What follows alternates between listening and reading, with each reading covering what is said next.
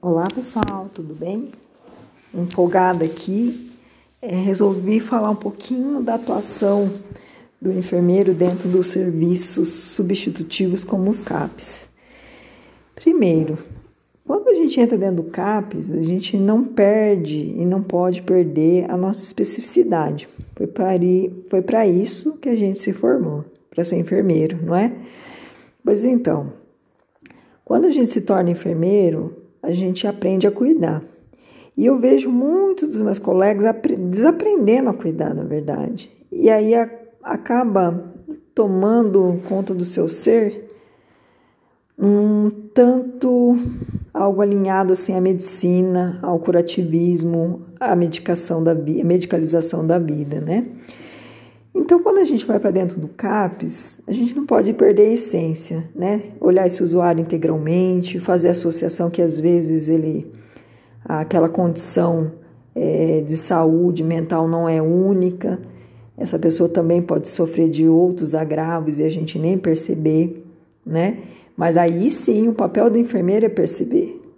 É perceber que esse usuário pode ser diabético, que às vezes a diabetes dele está descompensada, que às vezes ele é hipertenso e não está tomando a medicação, ou às vezes ele é tudo isso junto e não consegue ter uma boa alimentação.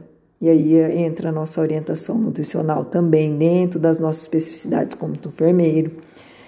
Então, é necessário a gente não perder esse horizonte, não perder o horizonte que às vezes esse usuário ele pode ter uma infecção urinária e por isso que ele está desenvolvendo algum quadro é, de confusão mental. Então a gente não pode perder isso de vista.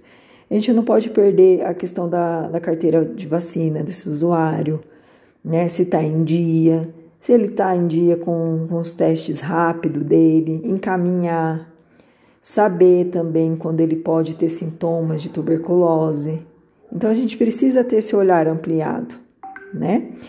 E aí é importante, pessoal, é, que também a gente olhe para esse usuário que ele também pode ter o preventivo atrasado, ou às vezes nunca fez, a mamografia também nunca fez, o homem também nunca passou por uma consulta para ver a questão da próstata, né? Então a gente precisa ter esse olhar apurado. Para além disso, a gente precisa também ter um lugar asseado dentro dos serviços. Trocar lençol, se preocupar com isso, guardar medicamento é, em lugar seguro, ter lugar adequado para os pérfuros cortantes, ter um lugar seguro para as medicações que, que estão lá para alguma contenção em algum momento, tomar conta assim da questão dos medicamentos vencidos, ter um descarte adequado. Então a gente não pode perder isso de lado. E eu vejo um tanto quanto meus colegas acabam perdendo isso de vista. Para além disso, a gente tem que cuidar do dia a dia desse usuário junto com ele, né? Se ele não consegue trabalhar, por que, que ele não consegue?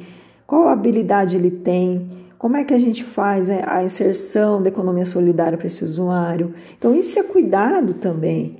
Então, o cuidado não é necessariamente eu administrar corretamente uma medicação, cuidar da ferida desse usuário. É também esse cuidado na rede, esse cuidado com a rede, o caminhamento para a rede, o caminhamento para o trabalho.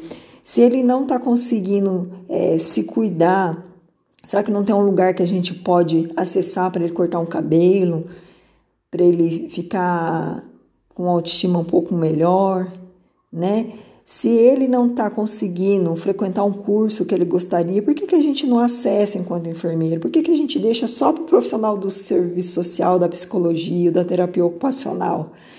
Porque a gente tem que olhar que isso também é cuidado. Isso é reabilitação psicossocial, que são um dos pilares, né? É, existem três pilares, que é a questão da cidadania, do trabalho, da moradia por que, que a gente vai perdendo, enquanto enfermeira, essa questão de, do cuidado com esses setores, com esses aspectos da vida?